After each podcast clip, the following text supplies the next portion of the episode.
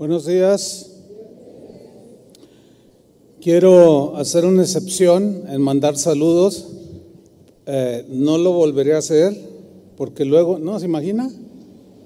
Cinco mil diciendo, mándeme saludos. No, no, no. Este, a ver, voltean a la cámara. Háganle así a los casi mil seiscientos eh, que nos están siguiendo ahí en internet.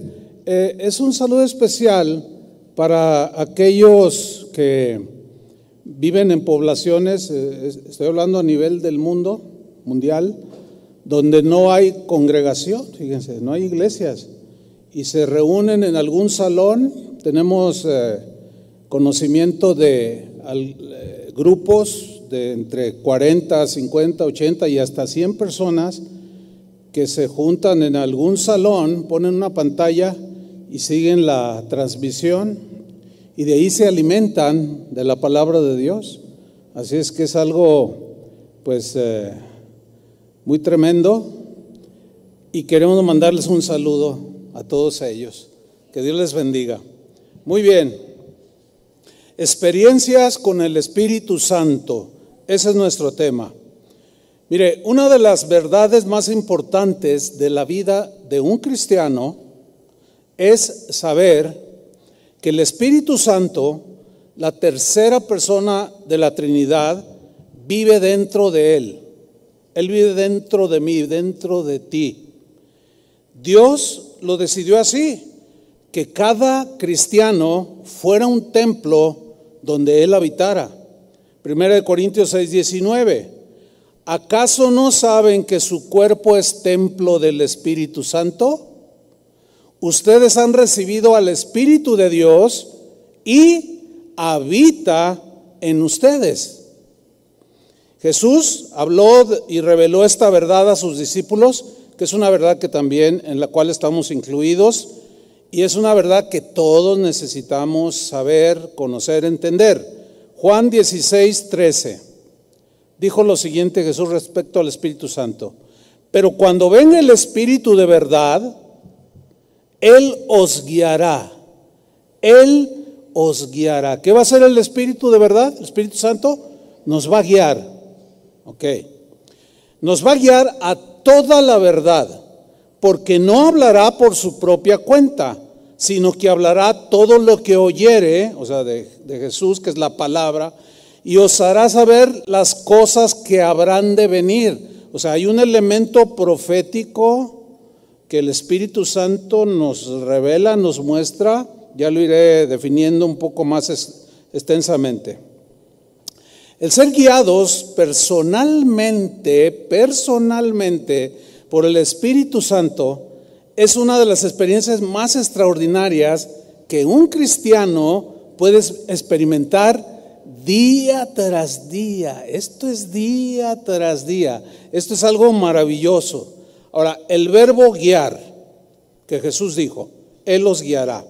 Jodegeo es la palabra griega que se traduce por guiar y literalmente significa mostrar el camino, pero el camino de manera literal.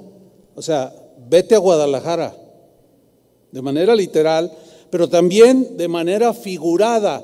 Es decir, pone un sentir, una inclinación hacia algo que no entendemos, pero que el Espíritu Santo nos puede guiar en alguna circunstancia especial. También se traduce por enseñar, se traduce por pastorear. Jesús prometió que el Espíritu Santo siempre, siempre nos mostraría el camino a seguir. Es un buen pastor. El Señor y les dijo a sus discípulos, eh, es necesario que yo me vaya, pero les voy a enviar el consolador, el espíritu de verdad, Él los guiará. Entonces, ese espíritu nos va a mostrar el camino a seguir, nos, nos va a enseñar qué hacer, nos va a decir qué decir y qué no decir en situaciones apremiantes en las que cotidianamente usted y yo nos vemos envueltos.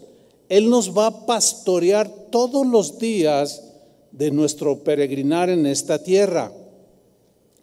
Jesús, por ejemplo, puso este, este caso eh, o esta enseñanza en Marcos capítulo 13, versículo 11, y les da un consejo a sus discípulos cuando ellos estuvieran bajo presión, en este caso persecución.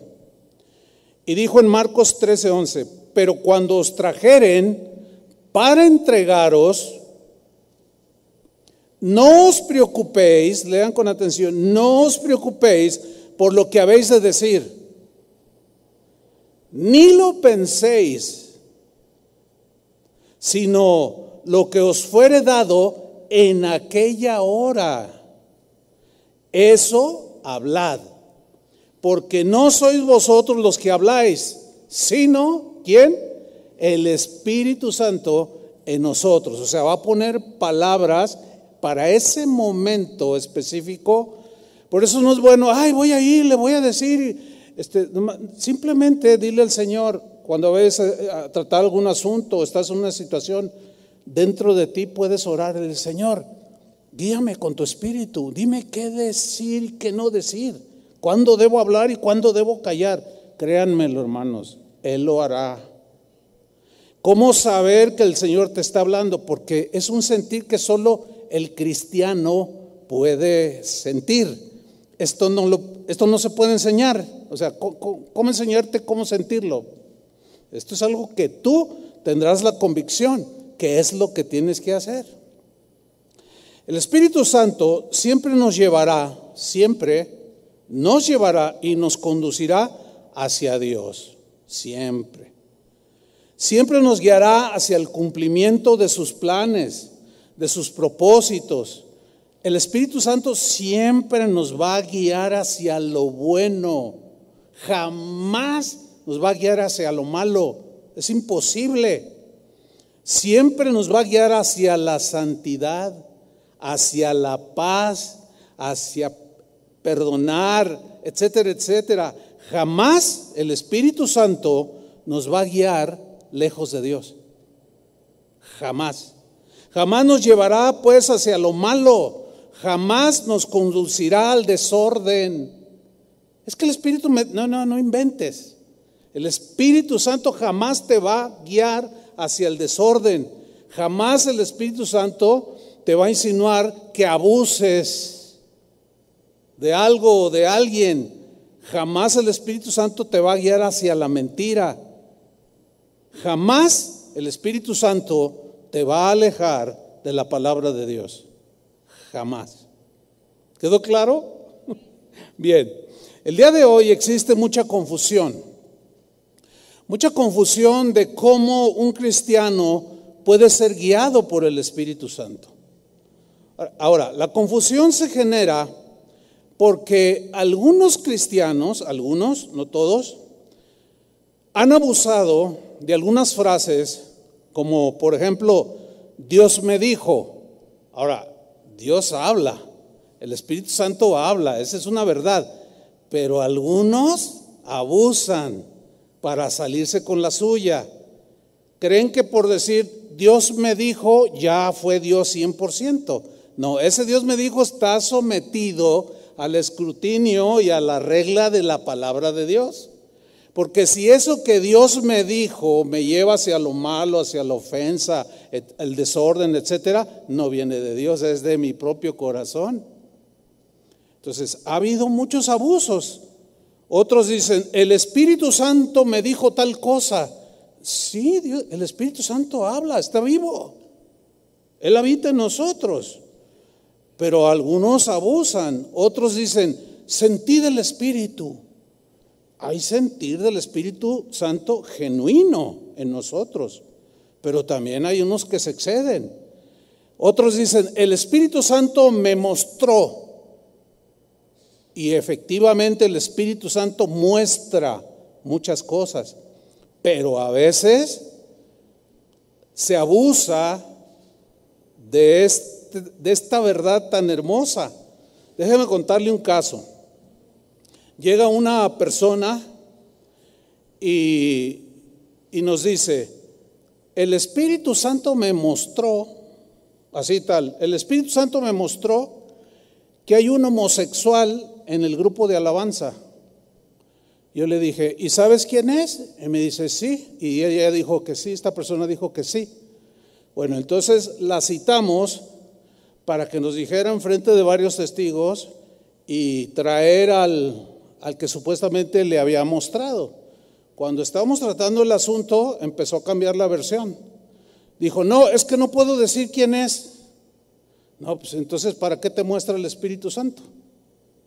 Si te mostró que hay alguien con prácticas no cristianas, pues tenemos que poner cartas en el asunto.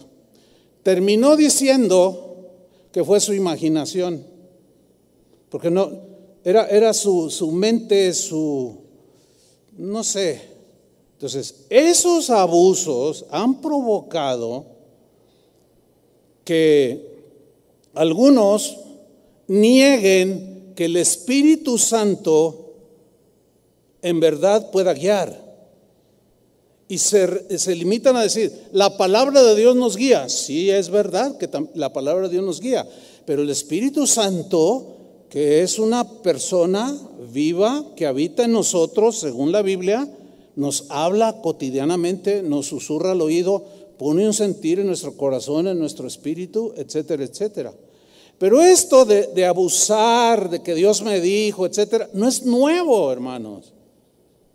Desde los tiempos del Antiguo Testamento, por ejemplo en Jeremías 23, 16,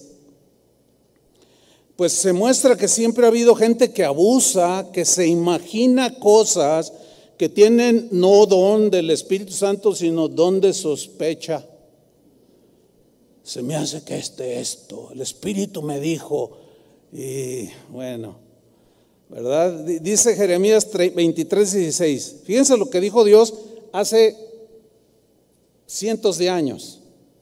Así ha dicho Jehová de los ejércitos, aquí sí habló, a través del profeta y quedó escrito, así ha dicho el Señor, no escuchéis las palabras de los profetas que os profetizan os alimentan con vanas esperanzas.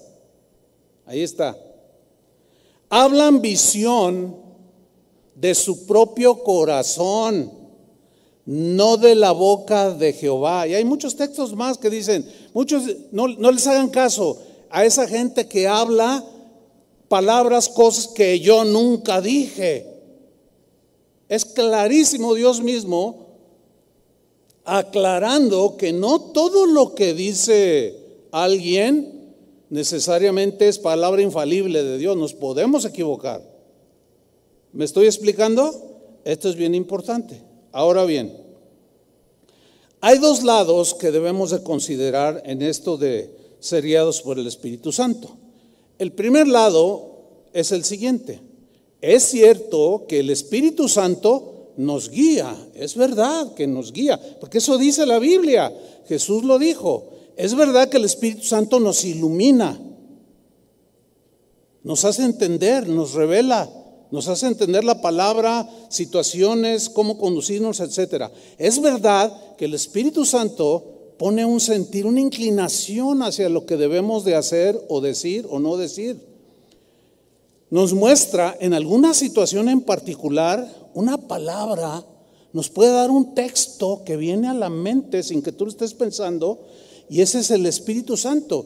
Esa es una promesa de Jesús, que el Espíritu Santo los guiará. Eso es por un lado. Por otro lado, estas verdades sobre el Espíritu Santo pueden ser llevadas al extremo. Y aquí es donde tenemos que aprender a discernir, a tener cuidado, pero no eliminar el hecho de que efectivamente y verdaderamente el Espíritu Santo nos habla y nos guía. Entonces, este lado lleva a las estas verdades sobre el Espíritu Santo al extremo y por consecuencia cuando se llevan al extremo se cae en el engaño. No solo el que está diciendo ese sentir del Espíritu, sino el que lo recibe. ¿Sí? También nos apartan de las escrituras nos alejan de los caminos de Dios.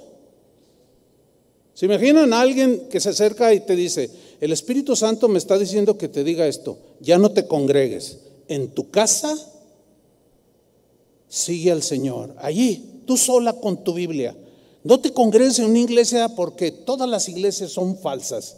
Más falso el que está hablando. ¿Lo alcanzan a captar? Entonces hay que tener muchísimo cuidado. Porque ahí está transgrediendo la palabra de Dios que dice, no dejen de congregarse. Muy bien.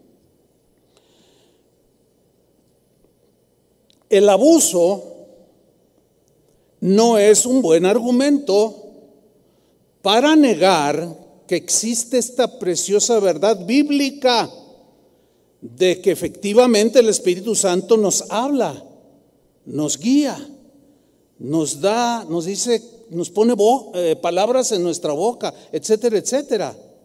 Porque el Espíritu Santo jamás nos va a llevar a la confusión ni al desorden. Pablo en 1 Corintios 14, 33 dijo lo siguiente, porque Dios no es Dios de confusión. ¿Dios no es Dios de qué? No es Dios de confusión, sino de paz. Ahora, vamos a, a la carta a los romanos, en el capítulo 8, versículo 14, porque ahí está uno de los versículos más contundentes sobre el tema experiencias con el Espíritu Santo. Romanos 8:14 dice claramente lo siguiente, porque todos los que son guiados por el Espíritu de Dios, estos son hijos de Dios. En otras palabras, una característica de un hijo de Dios es que día tras día, cotidianamente, es guiado por el Espíritu Santo de Dios. Esta verdad es contundente. ¿Cómo negar pues que el Espíritu Santo el día de hoy no nos guía, no nos habla, no pone palabra en nuestra boca, no nos ilumina, no nos revela cosas? Sería agredir al mismo Espíritu de Dios. Ahora, Romanos 8:16 dice, el Espíritu mismo, fíjate bien, el Espíritu mismo da testimonio a nuestro espíritu de que somos hijos de Dios. A ver, ¿cómo es esto? El Espíritu, el Espíritu Santo mismo, da testimonio. ¿Qué significa que da testimonio a nuestro espíritu de que somos hijos de Dios? Es decir, el Espíritu Santo pone, habla, te, hace un, te pone un sentimiento, un, un entendimiento de que tú eres hijo de Dios. Otros te pueden decir, no, tú no eres hijo de Dios, tú eres como cualquiera, tú eres lo otro. Pero el Espíritu Santo que habita en ti te dice, tú eres mi hijo, yo te adopté, tú naciste del Espíritu. Esto es algo que, que el creyente está con certeza convencido de que es hijo de Dios porque el Espíritu Santo pone eso dentro de ti. ¿Están entendiendo, eh, ¿están entendiendo lo que estoy eh, hablando? Porque hay algunas cosas que no se pueden enseñar. Porque yo puedo decir lo antes dicho, pero algunos, ¿what? Bueno, no sé si sean cristianos, pero un cristiano sabe. El día que yo me convertí hasta la fecha, nunca he perdido esa seguridad y esa convicción de que soy hijo de Dios por muchas hay muchas razones que sería hasta para mencionarlo en toda una serie de lo que es un cristiano, cómo se vive la vida cristiana, etc. Entonces ahí está, el Espíritu Santo está vivo, da testimonio, te llena de paz, te guía. Estás en una situación apremiante y de pronto te viene como una iluminación a tu pensamiento y dices unas palabras que todos se quedan así. O te da una respuesta y tú dices, ay, ¿de dónde me salió esto? Pues ahora ya sabes de dónde te salió. El Espíritu te da testimonio, el Espíritu está hablando. Bueno, cuando dice que el Espíritu está hablando, no que tome tu lengua y... No, no, no, no, no, no. No, sino que pone en ti y tú eres el que hablas, tú eres el que entiendes, porque Él habita, Él es Espíritu y está dentro de nosotros. Ahora, el diccionario en, eh, en griego en esta frase donde dice en Romanos 8:14 que son guiados por el Espíritu Santo, eh, eso, eh, según los entendidos, es un participio presente. ¿Qué significa esto? Que este, esta frase o este ser guiados, al ser un participio presente, es una acción continua. ¿Sí? Entonces se puede leer de esta manera. Todos los que son guiados por el Espíritu de Dios continuamente cotidianamente, no nada más ayer, ni antier, ni hoy, ni mañana, ni pasado mañana. No, es algo continuo, continuo, continuo, continuo, continuo, continuo, continuo. Cotidiano de todos los días por el Espíritu Santo. ¿Sí? Esto es importante, o sea, no, no debemos pensar otra cosa, sino lo que dice la Biblia.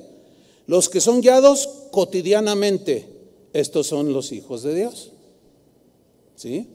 Bien, esta guía del Espíritu Santo no se limita solo al conocimiento de las escrituras, que es importante, porque dice Jesús que tomará de lo mío y os lo, lo hará saber.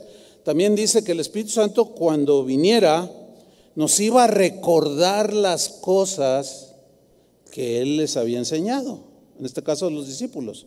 Ahora, para que el Espíritu Santo tome de las cosas que el Señor Jesús enseñó y la palabra de Dios enseña, tenemos que estudiar y llenarnos de la palabra de Dios.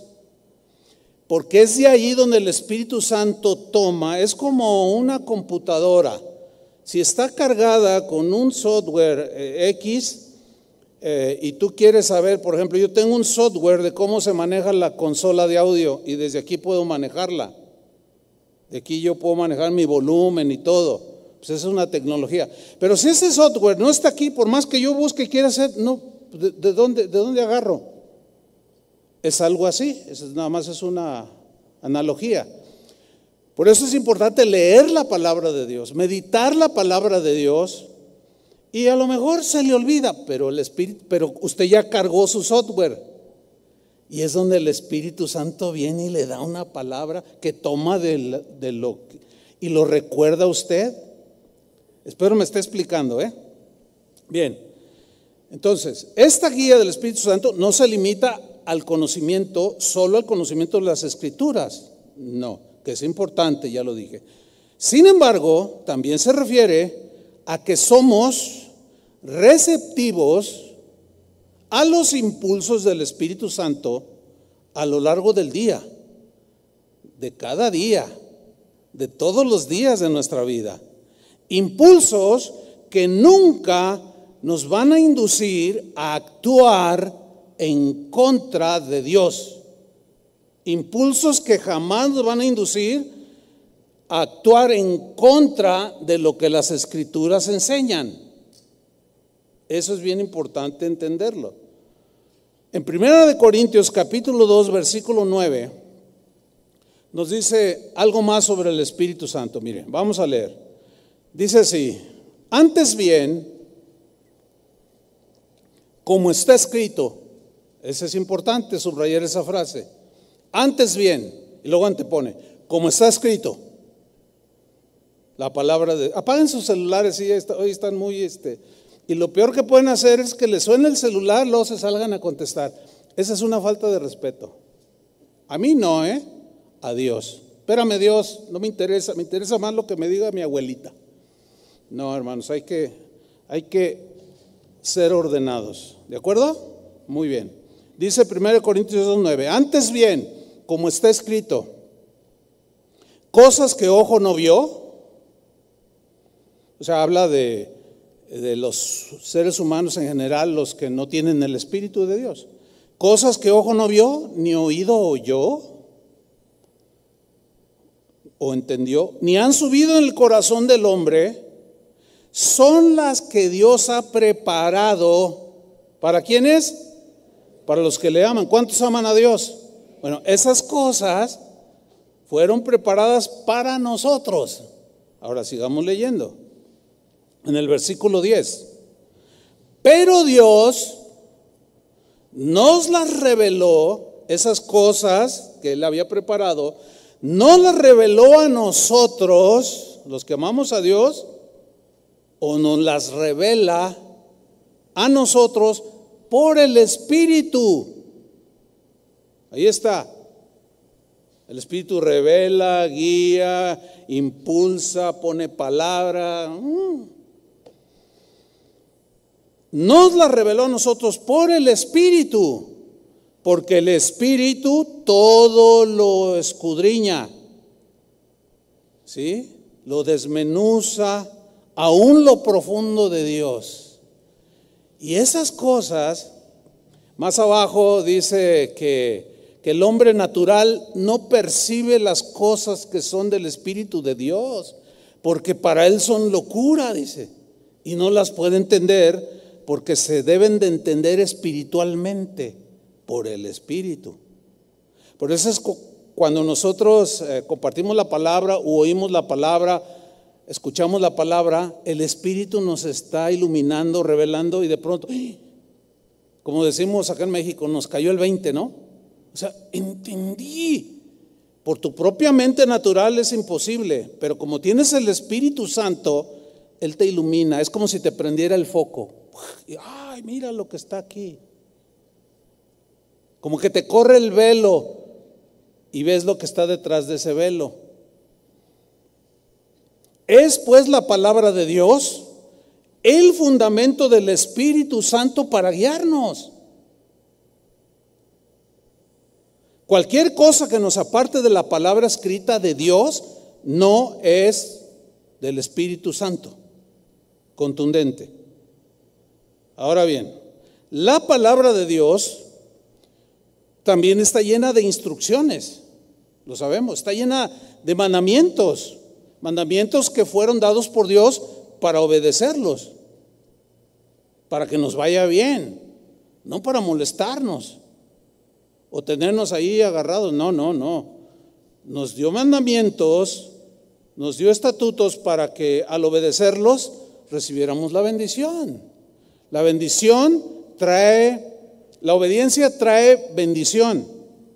La obediencia trae revelación de Dios.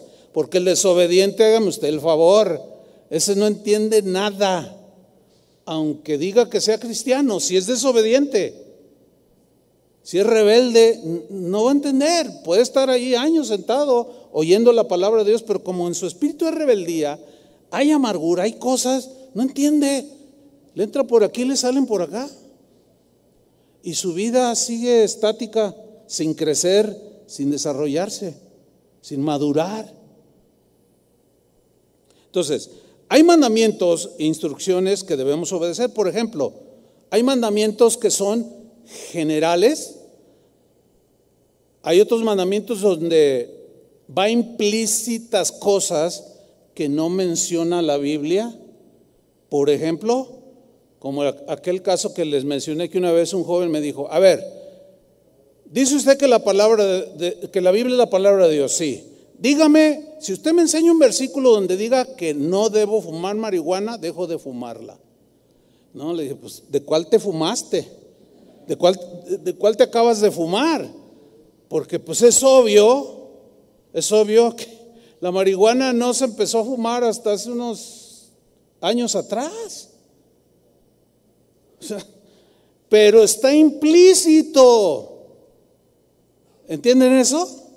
Donde dice son templos del Espíritu Santo y no le vas a echar basura al templo, así como tú no agarras el bote de la basura o, tú lo, agarras, lo sacas del patio a la calle y ahí viene el carretón y lo tiras. Nadie de ustedes agarra el, bote de la basura y lo riega ahí en la sala, ¿verdad que no? Bueno, metafóricamente eso es lo que hacen algunos con el templo de Dios, que debe estar limpio y le meten un montón de basura. Entonces, claro que no dice, no hay un versículo que diga que fumar marihuana es un atentado contra el templo de Dios. No dice pero está implícito. ¿Entienden eso? Y así les puedo poner infinidad de ejemplos. Ahora, hay mandamientos que son generales, como por ejemplo, Mateo 28, versículo 19. Jesús les dice a los discípulos, por tanto, id y haced discípulos a la calle López Cotilla, número 125. ¿Así dice? No, ese es, la, ese es el lugar específico. Pero aquí es muy claro que hay un mandamiento general. Vayan y hagan discípulos a todas las naciones. Ok, ese es el mandamiento general. Pero ¿cómo sé el lugar específico o lugares específicos a donde debo de ir a predicar? Como cuando el Señor me dijo, vas a iniciar una congregación.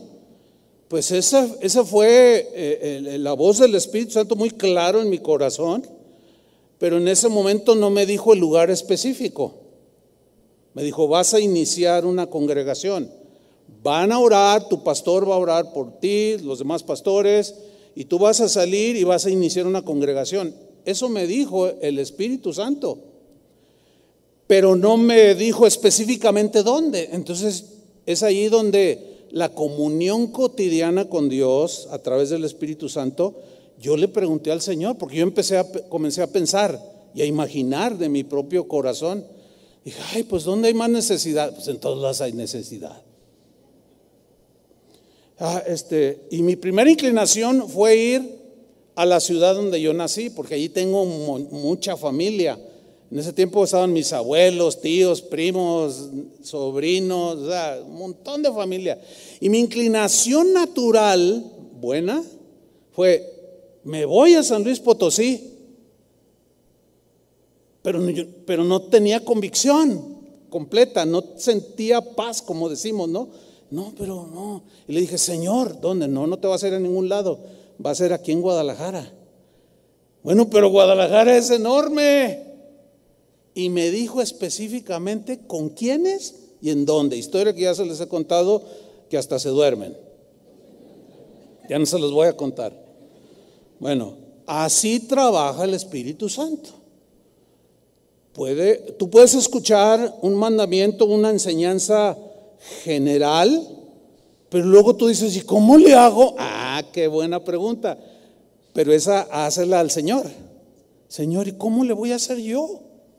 ¿Y a dónde voy a ir yo? ¿Y qué voy a decir yo? Señor, tú dime, pon palabras. Mira, hermano, por el amor de Dios, Él lo va a hacer. Pero tienes tú que preguntarle a Él, porque Él vive en ti.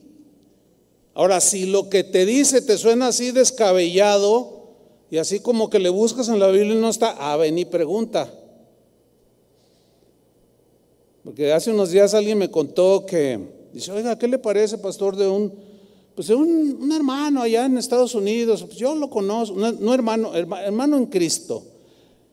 Dice, yo lo conozco de años, él se fue allá a Estados Unidos, ya van tres veces que se casa.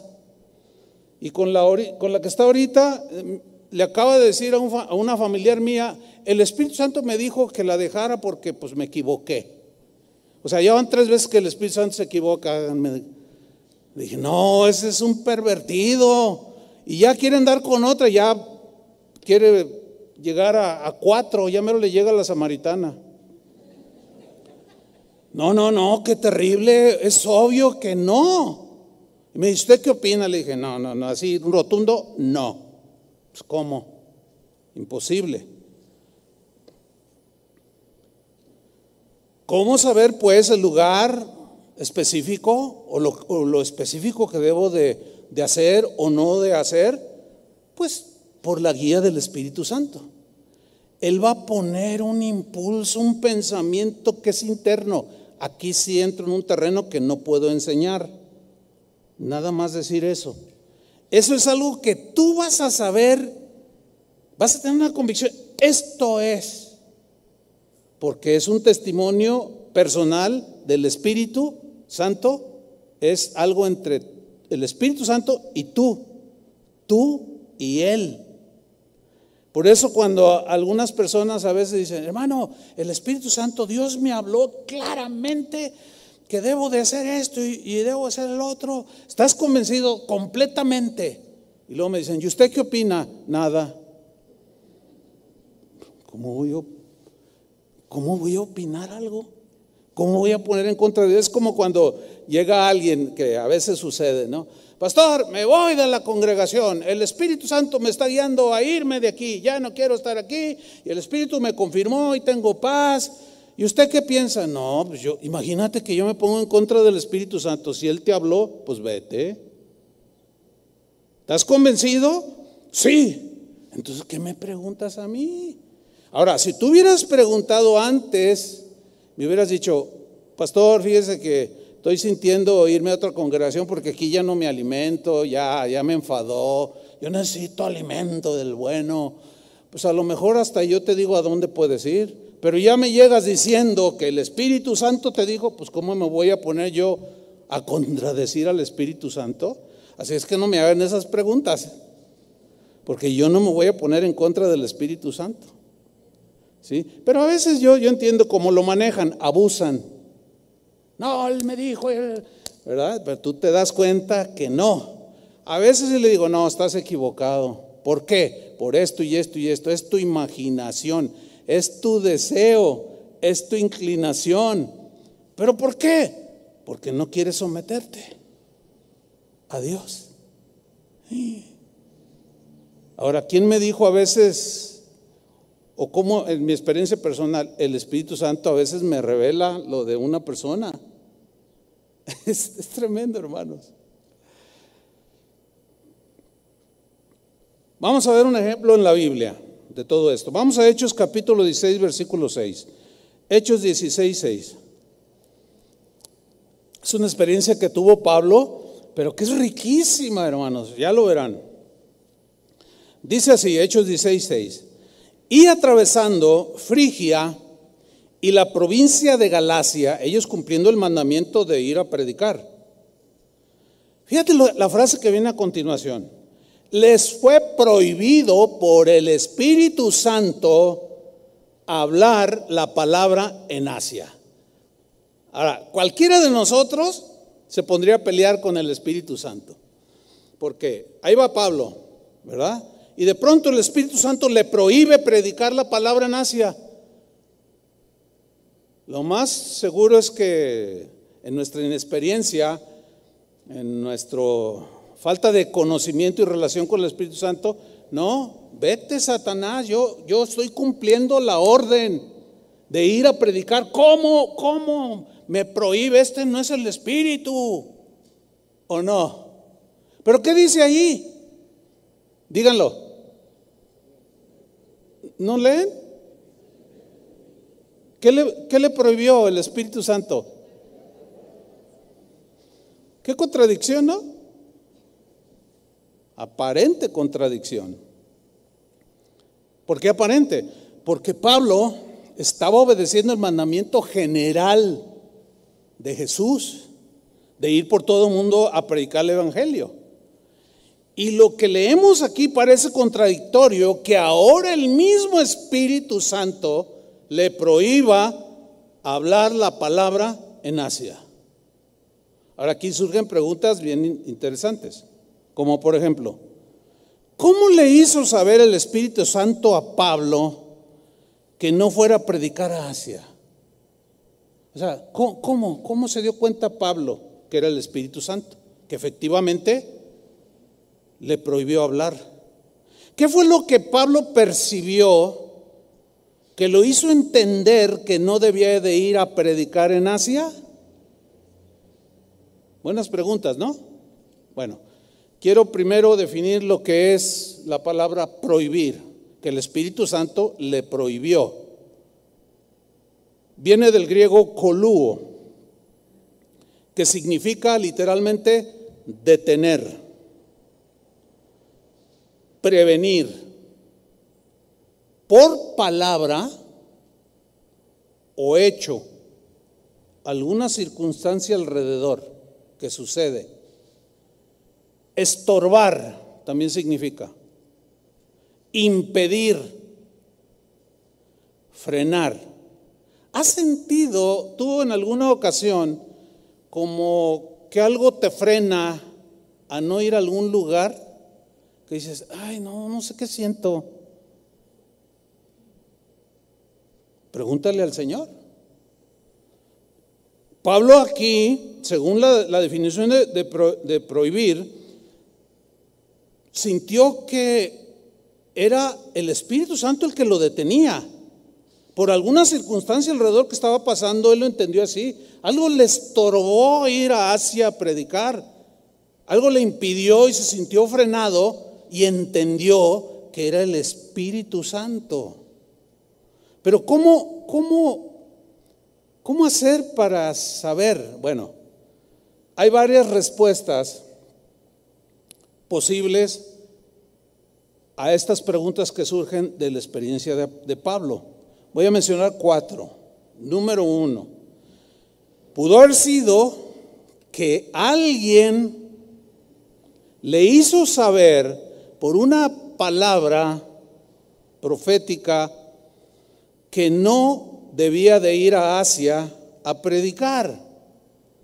Alguien que probablemente tenía, o lo más seguro es que hubiera tenido el don de conocimiento profundo, que es uno de los dones del Espíritu Santo.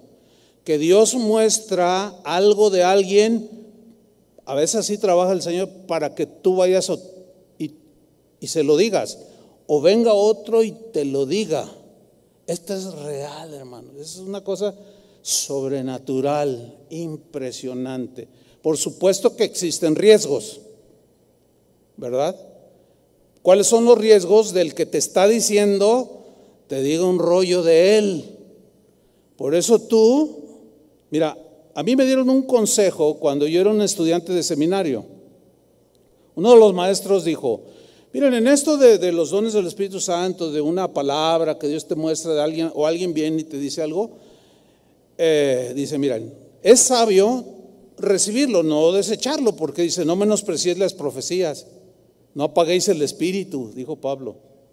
Y apagarlo es rechazar todo eso. Ay, no, no, no, yo no, no, no, porque el diablo me va. No, no, no, no. O sea, el consejo era, recíbanlo, así entre comillas, y pónganlo en un casillero allí, metafóricamente hablando. Y guárdenlo. Si fue Dios, se va a cumplir. Si no, no hay ningún problema. Habló de su propio corazón el que te dijo la palabra.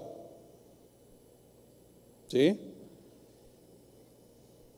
Entonces, voy a repetir, pudo haber sido alguien que por medio de una palabra profética, don de conocimiento profundo, le dijo, no vayas a Asia. Y él lo percibió que el Espíritu Santo le estaba prohibiendo. ¿Sí? Miren, Pablo, recién convertido, empezó a predicar a Cristo en las sinagogas dice ahí en el libro de los Hechos.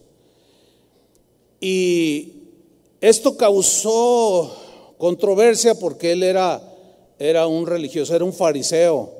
Entonces se convierte en cristiano y los religiosos de su tiempo se le echaron encima y querían matarlo. Querían quitarle la vida.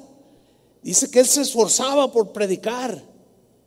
Y dice en Hechos 9:25 que lo querían matar entonces los discípulos, fíjese lo que hicieron con Pablo, tomándole de noche a escondidas, le bajaron por el muro de la ciudad, ¿sí? Descolgándole en una canasta. De allí dicen que algunos que era de baja estatura, porque si hubiera sido como así grandote, pues hubiera dicho, lo bajan en un, en un contenedor, pero no, no, todavía no existía la palabra contenedor. Pero fíjense, ¿cómo lo bajaron? En un canasto. Ahora, ¿qué estaba haciendo Pablo? Huyendo. La Biblia dice que el avisado, o sea, el, avispado, el avisado, el, el, que tiene inteligencia espiritual de discernimiento, dice, ve el mal y lo esquiva. No es temerario, así, no, amigo, el Señor dice que. No, no, no, no, no hay que hacer esas cosas porque es como tentar a Dios. ¿Sí? Entonces aquí parece como si Pablo fuera un cobarde, ¿cierto? Pero no, no era ningún cobarde. Estaba iniciando apenas su ministerio, pero él se escapa y se va. Esa fue la puerta que el Señor abrió para que él escapara. Los mismos discípulos lo bajaron, córrele Pablo, vete, y lo bajaron y corrió y, y salvó su vida. Pero ahora vamos a ver otro episodio del mismo Pablo, donde claramente él afirma que el Espíritu Santo le habló y lo guió. Le dio una dirección, le dijo algo que le iba a suceder le advirtió para que se fortaleciera y no se acobardara. Leamos con atención Hechos 20:22.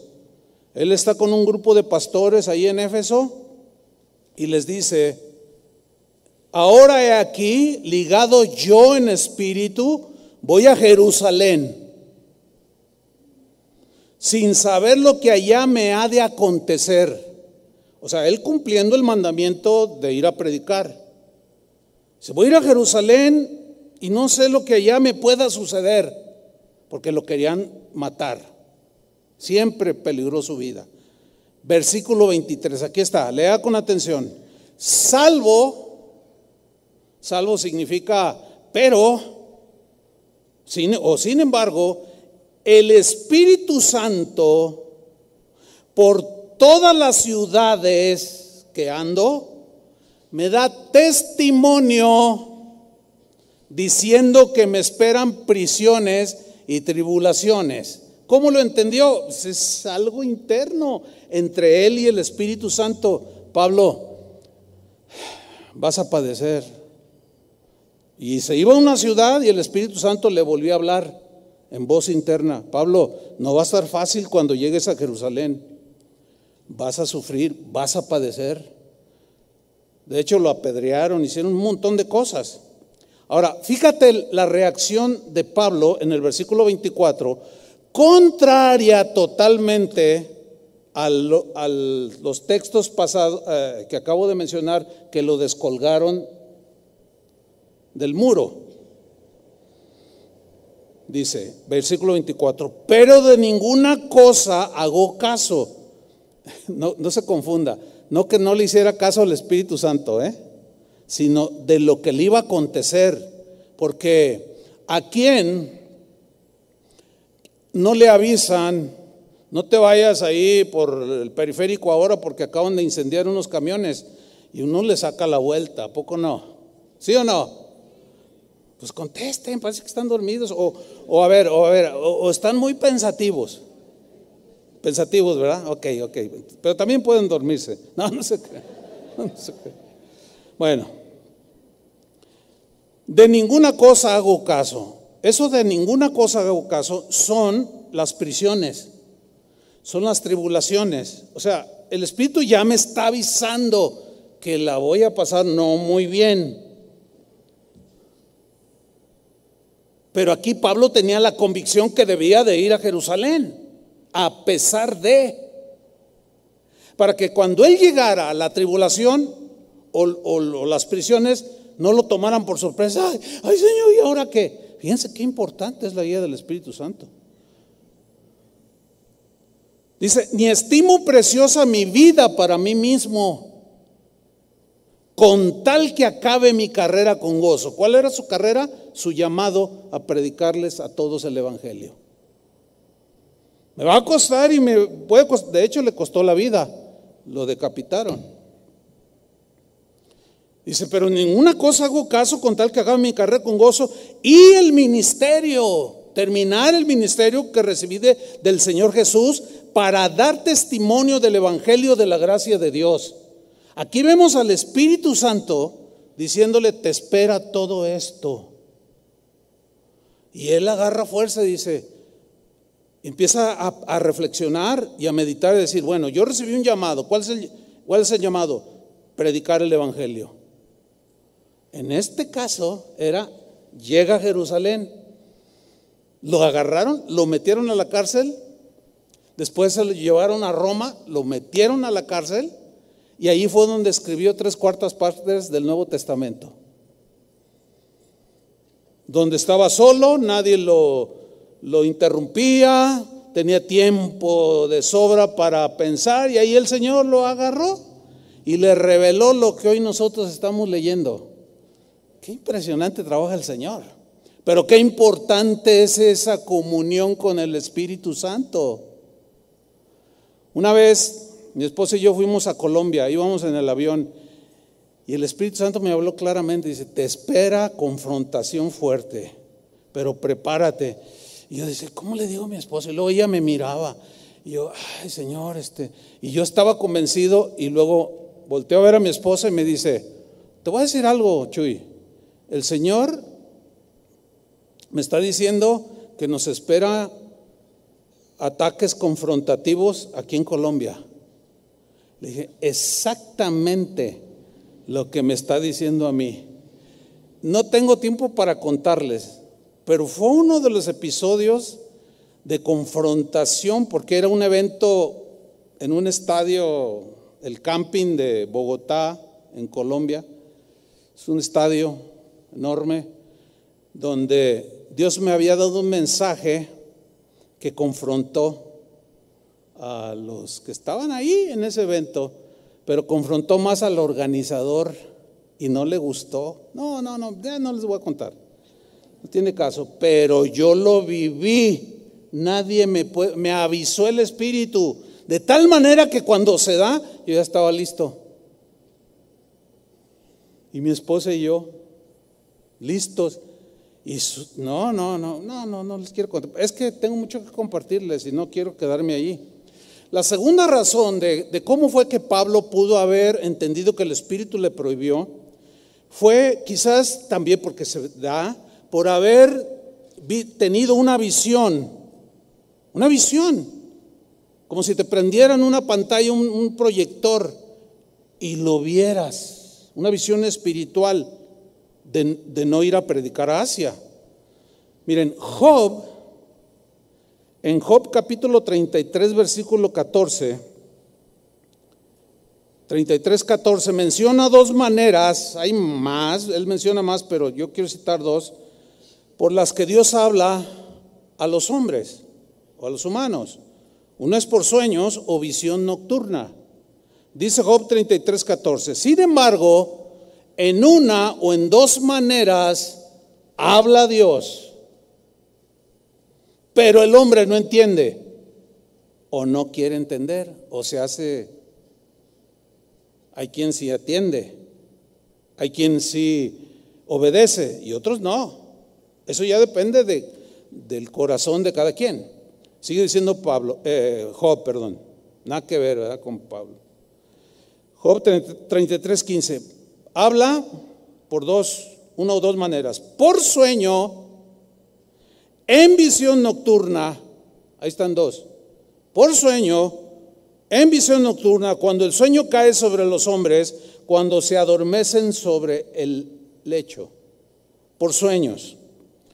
Cuando José, el esposo de María, la Virgen, se enteró de que ella estaba embarazada, quiso dejarla, quiso abandonarla porque pues cómo, pues, si todavía no nos casamos y está embarazada, pues era lógico que él pensara otras cosas. Sin embargo, él estaba meditando en todo esto y en Mateo 1.20 dice, pensando él en esto, he aquí un ángel del Señor le apareció en sueños. Y le dijo, José, hijo de David, no temas recibir a María tu mujer, porque lo que en ella es engendrado del Espíritu Santo es. Versículo 24. Y despertando José del sueño, hizo como el ángel del Señor le había mandado y recibió a su mujer. Por sueño. Ahora, hay un riesgo también, porque hay quien cena muchos tacos y sueña de todo y luego dice que Dios... Y luego a veces gente tiene sueños así bien raros, así que nada que ver. Oiga, pastor, soñé. ¿Qué significa? No, no, yo no soy intérprete de sueños. Si es de Dios, Él te lo va a hacer sentir, pero tú tienes que compaginarlo con la palabra de Dios. ¿Sí? Miren, antes de convertirme, a mí ya me estaban hablando la palabra de Dios y una noche, pues no sé la hora que sería, pero tuve un sueño. En ese sueño yo me miré en medio de una multitud, Y de pronto vi que todos corrían para todos lados, pero desaforadamente, y la gente desencajada gritaba, ¡ah! Pero así bien horrible. Yo, ¿qué está pasando? Y de pronto veo una bestia horrible que los embestía y los despedazaba. Y de pronto la bestia me mira fijo a los ojos, a mí. Y yo me muevo y, y la bestia se mueve y no me quitaba los ojos de encima en el sueño y que agarra carrera y que se viene sobre mí. Y yo empecé a correr y volteaba así de reojo y veía que cada vez se acercaba más a mí porque corría más rápido que yo. Hubo un momento en el sueño que yo lo tenía a un metro, esa bestia. Y dije, no, ya me va a despedazar. En ese momento alcé mis ojos al cielo y había como un balcón y en ese balcón estaba Jesús. Y me dijo, me extendió su mano y me dijo, extiende tu mano, alza tu mano, extiende tu mano.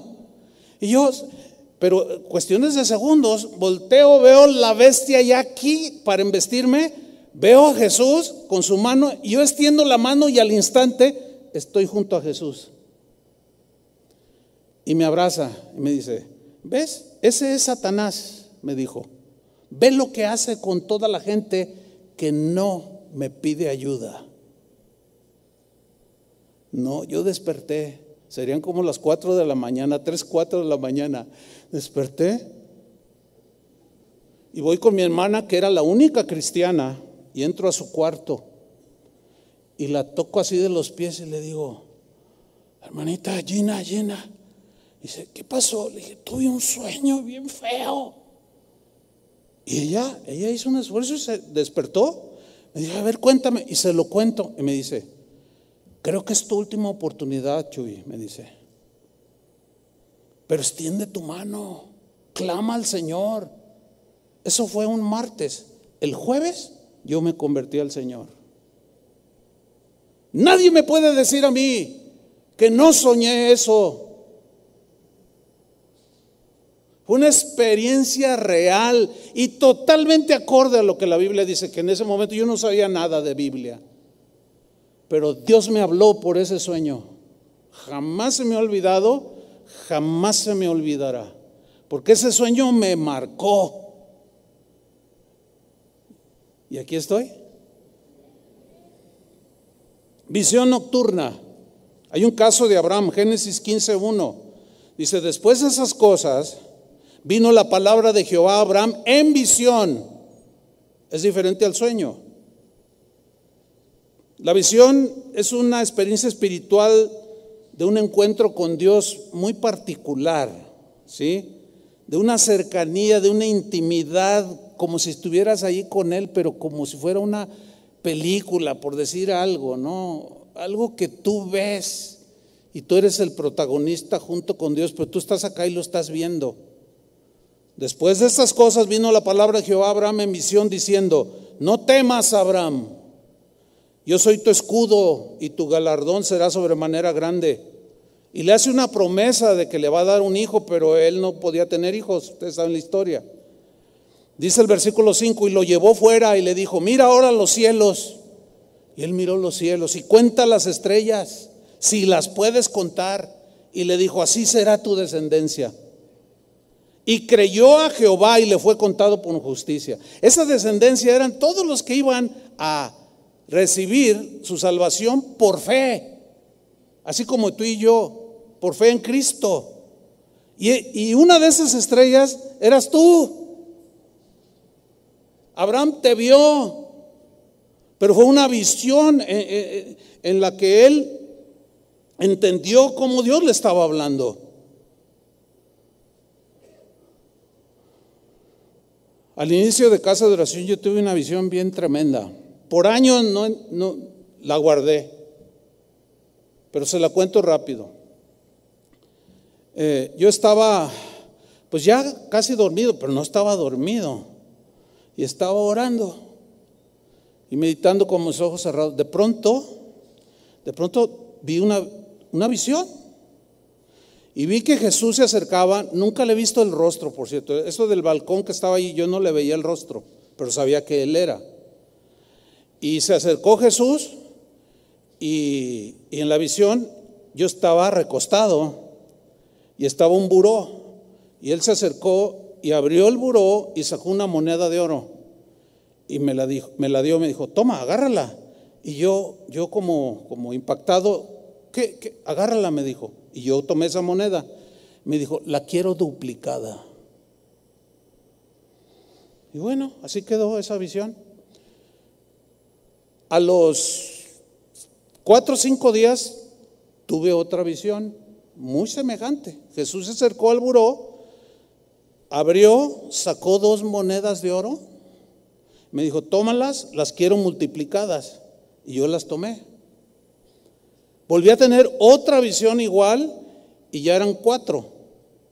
Y me dijo, toma, agárralas, las quiero multiplicadas. Y eso fue en un lapso como de mes y medio más o menos, no recuerdo bien, pero empecé a entender. Dios me está dando responsabilidad. Y ya, ya estaba yo empezando a, ay Señor, ¿verdad? Este, por lo que la Biblia dice, ¿no? De los talentos, ¿se acuerdan? Que a uno le dio uno, a otro le dio dos, otros, los quiero multiplicados. Entonces tengo otra visión y ya me saco un puño así, ocho. Me dijo, toma, los quiero multiplicados y ya con un temor. Y la última que tuvo fue, metió las manos y agarró así. Me dijo, toma, y me las puso en el regazo. Y me dijo claramente, las quiero multiplicadas. En ese momento yo ya había entendido, pero no sabía qué.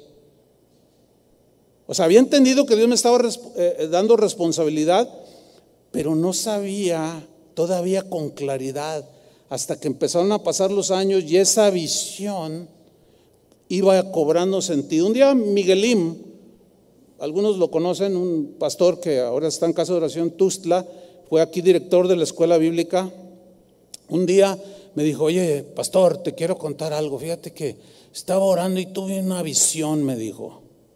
Ah, sí. Y yo quiero que tú, me la, la, disiernas.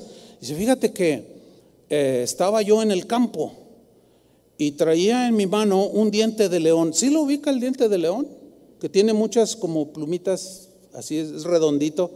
Dice, entonces vino un viento fuerte y yo escuché viento del Espíritu Santo, ya que el viento es un símbolo del Espíritu. Y ese diente de león se como que explotó, que son las semillitas pues del diente de león, y se esparcieron por todos lados, dice, esas semillitas, porque son semillas, y se, y se iban clavando en el piso. Y yo le dije, Señor, ¿qué es esto? Dice, estas son, es una multiplicación que viene de casa de oración.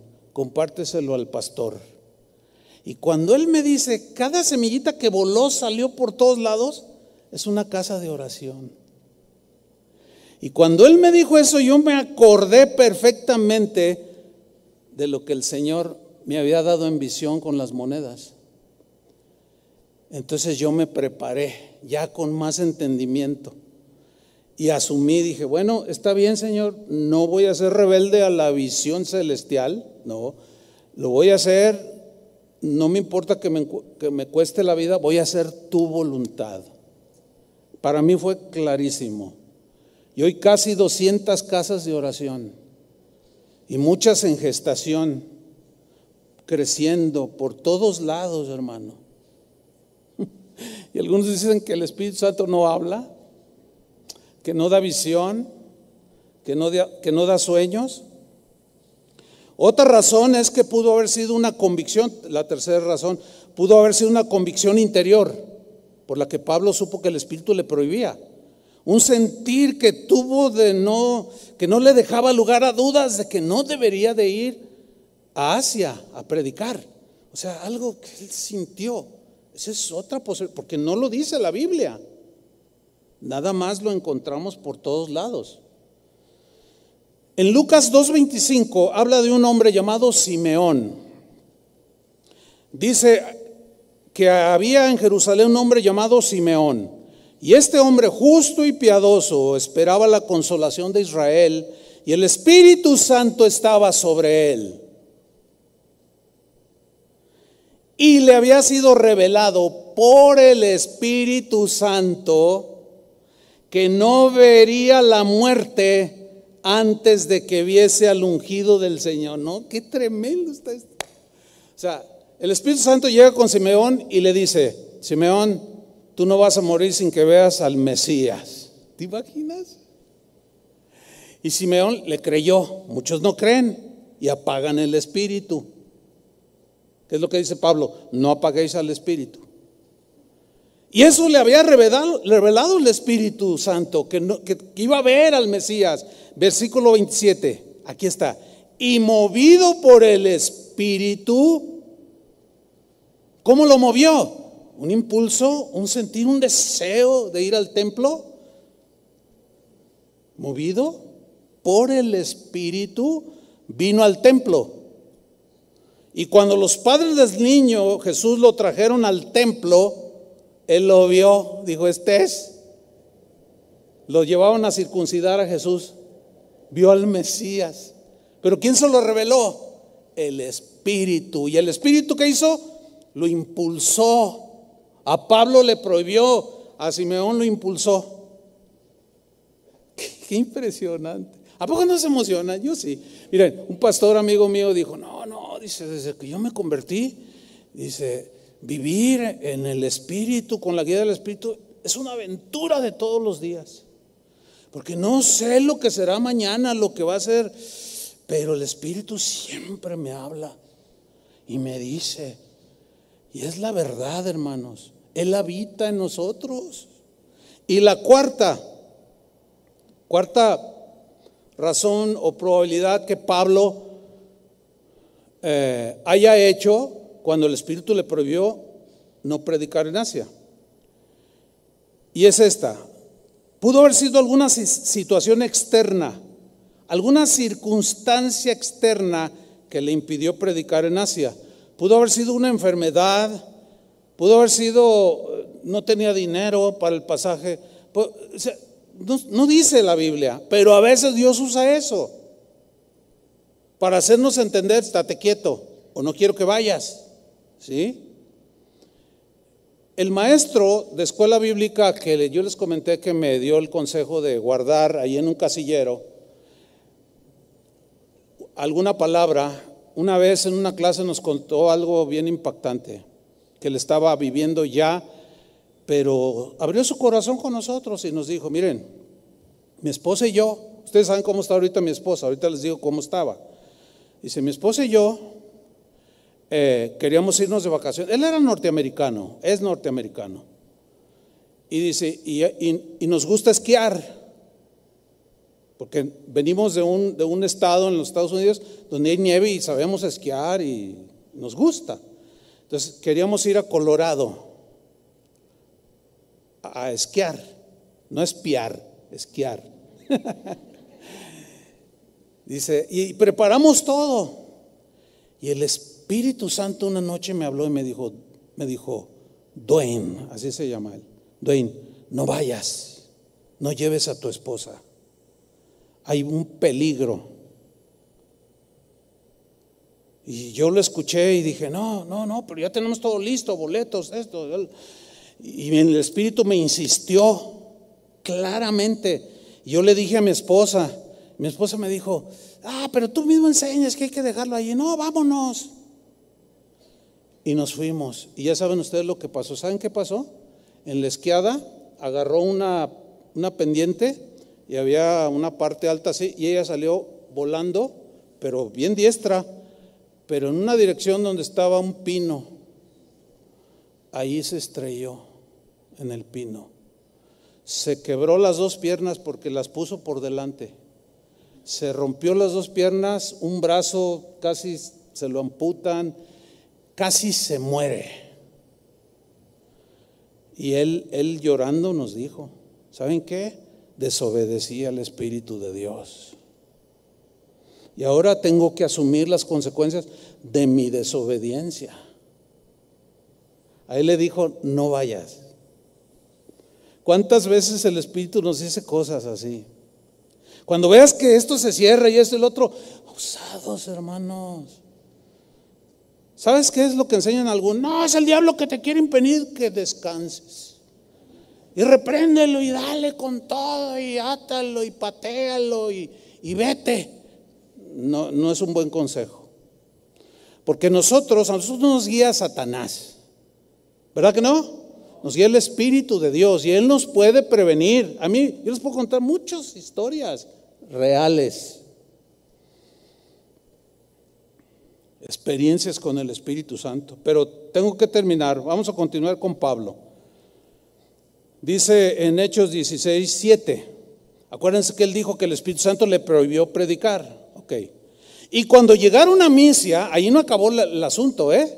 O sea, no, no podían irse a Asia. Dice, entonces llegaron a Misia, que era otra provincia. Intentaron ir a Bitinia pero el Espíritu no se lo permitió. Otra vez volvió a tener ese impedimento, esa prohibición. Pero Pablo, bien listo, así, Señor, ¿qué es? ¿Cómo? Pero él sabía que algo el Espíritu Santo le estaba advirtiendo y diciendo que no era por allí. Sigue en el versículo 8, y pasando junto a Misia, descendieron a Troas. Y se le mostró a Pablo una visión de noche. ¿Qué era esa visión? Un varón macedonio estaba en pie rogándole y diciendo, pasa a Macedonia y ayúdanos. Cuando vio la visión, enseguida procuramos partir para Macedonia, dando por cierto que Dios nos llamaba para que les anunciásemos el Evangelio. O sea, Dios quería que fuera un lugar específico porque necesidad hay en todos lados. Ellos van a, quería ir a Asia, luego pasan Misia, nada, Bitinia, nada, Troas, nada, y de pronto, Señor, pues quiero obedecerte, y de pronto la visión, un varón, ayúdanos, ayúdanos. Y saben, Pablo entendió, dijo. Ahora, ¿quién le reveló esa visión? ¿Quién se la dio? el Espíritu Santo.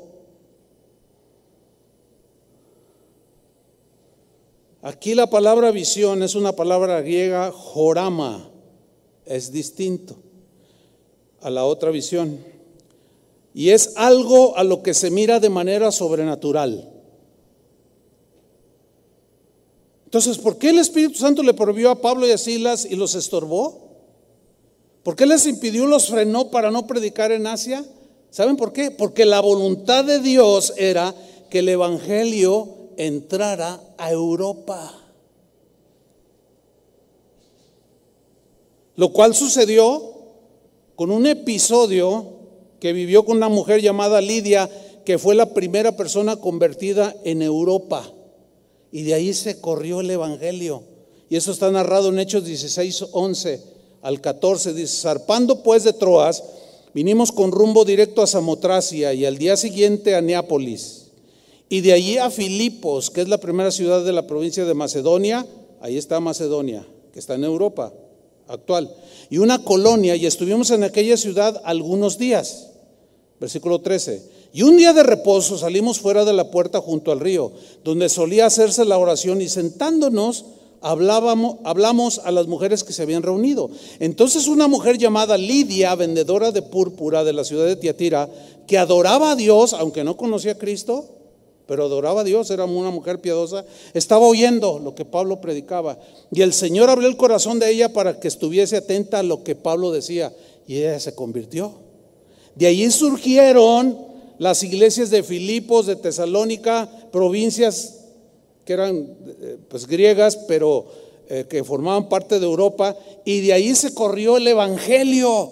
O sea, el, deseo de Dios era en ese momento precisamente eso que Pablo vivió. Pablo siguió la guía del Espíritu Santo y obedecieron a los impulsos, a las prohibiciones, a las circunstancias externas que el Espíritu Santo les mostraba para hacer o no hacer, para huir o para enfrentar. Recuerden, hermanos, que los abusos no anulan que Dios sigue hablando y guiando por su Espíritu Santo de diferentes maneras. Quiero concluir, la guía del Espíritu Santo siempre será para cumplir los propósitos de Dios de salvación, de los que somos cristianos, de que hagamos su voluntad, cumplamos sus propósitos. En ocasiones es para enfrentar como Pablo la adversidad, en otras es, como en el caso de Dwayne, para no caer en ese peligro, en esa tragedia, ¿sí? De manera que cada uno de nosotros tiene que estar consciente de esto. Antes de pedir consejo, esto yo se les he dicho muchas veces, hablen con Dios. Antes, cuando no sepan qué hacer, ustedes no tienen que venir, no tienen que llamar. primero, como el Espíritu, tú eres templo, Él está allí. Pregúntale, Señor, dime por tu Espíritu, ¿qué es lo que quieres? Pero allí ya depende si obedeces o no. ¿Me expliqué? Ya cada quien. En el caso de, de, mi maestro Dwayne, pues vivió esa experiencia muy dura. Tardó ocho meses en recuperarse su esposa. Ocho meses. Entonces, dígame si no es una aventura cotidiana. Mira, hay veces que yo vengo a la congregación y a veces el Espíritu Santo me dice, hoy vas a encontrarte con un falso cristiano. Ay, Señor. Y, pero ya vengo apercibido y estoy así, así como... Y les digo a los pastores, oye, ahí si brinca algo, ahí pues hay que estar listos, ¿eh? Y de repente, ¡pum! Oye, están diciendo que ahí anda un señor atrás diciéndoles a la gente, este, que aquí está mal, que, que, el diablo y que no sé qué, y que quién sabe cuánta cosa, pero vénganse, yo, yo estoy iniciando una congregación, véngase conmigo. A ver, a ver, ¿quién es? Es aquel señor. A ver, venga, don usted, venga para acá. Y ahí los agarramos, pero ya el Espíritu Santo me avisó. A veces no me dice nada y los encontramos. Pero necesito terminar. ¿Qué van a hacer ustedes? Yo, mi vida cotidiana así es. Es una aventura. Es una experiencia increíble. Por eso es que yo no, no, no concibo como algunos cristianos dicen, estoy aburrido de ser cristiano. Ay, es que es todo tan monótono. No, para mí es claro. Para mí es claro, no estás viviendo la vida del Espíritu. No estás, no estás conectado con el Espíritu. No sabe, cuando te habla lo ignoras. Aún te puede estar hablando hasta con la exhortación que hice hace un rato, ¿eh? Del teléfono. Pero, ay, sí, qué payaso el pastor. Ah, bueno, pues sígale. No reciba la exhortación. Sígale. Pero yo cuando llego a un lugar donde, donde hay que formarse, pues me formo donde dicen, apague su celular, pues lo apago. Y no salgo con la payasada. ¿No sabe quién soy yo? Pues ¿quién eres? Pues no sabe. Pues no, ni me interesa. Pues a quién le va a interesar quién eres tú. No, hermanos, así, si no estamos dispuestos siquiera a obedecer instrucciones cotidianas, del, imagínate las del Espíritu, que nadie lo ve, pero sí lo sentimos. ¿Qué vas a hacer? Desarrolla tu relación con el Espíritu y verás que nunca te vas a aburrir. Nunca vas a tener esos lapsos de, aburrimiento, así como, ay, qué aburrido ser cristiano. No. ¿Por qué? Porque cotidianamente el Espíritu Santo te va a hablar, te va a decir, te, va, te, puede dar un sueño, te puede dar una visión, te puede estar hablando. Y, algunos, miren, algunos no, les habla, ya les grita y ni así oyen, tiene mucha cerilla ahí en los oídos espirituales. Ya despiértense algunos, no todos, porque esto se va a poner más feo. Y ustedes saben que el Espíritu Santo ha hablado que en los postreros tiempos, dice el Espíritu, muchos, algunos apostatarán, apostatarán de la fe, escuchando espíritus de, engañadores, doctrinas de demonios. Y uno les dice y les avisa y, ah, Así es que avisados ya están, el Espíritu ya habló, cada quien obedece. Yo he decidido obedecer, porque la mejor y más profunda eh, demostración de adoración a Dios es la obediencia. Bueno, ya dije una frase que tenía para el Congreso de Alabanza, pero se las adelanto. La expresión más poderosa de adoración no es solo cuando cantamos y lo hacemos bien y de corazón. Eso es una parte. Pero la expresión más profunda es una vida de obediencia. Y una vida de obediencia es una vida de revelación continua, continua, de continuas experiencias con el Espíritu Santo que te vas a maravillar.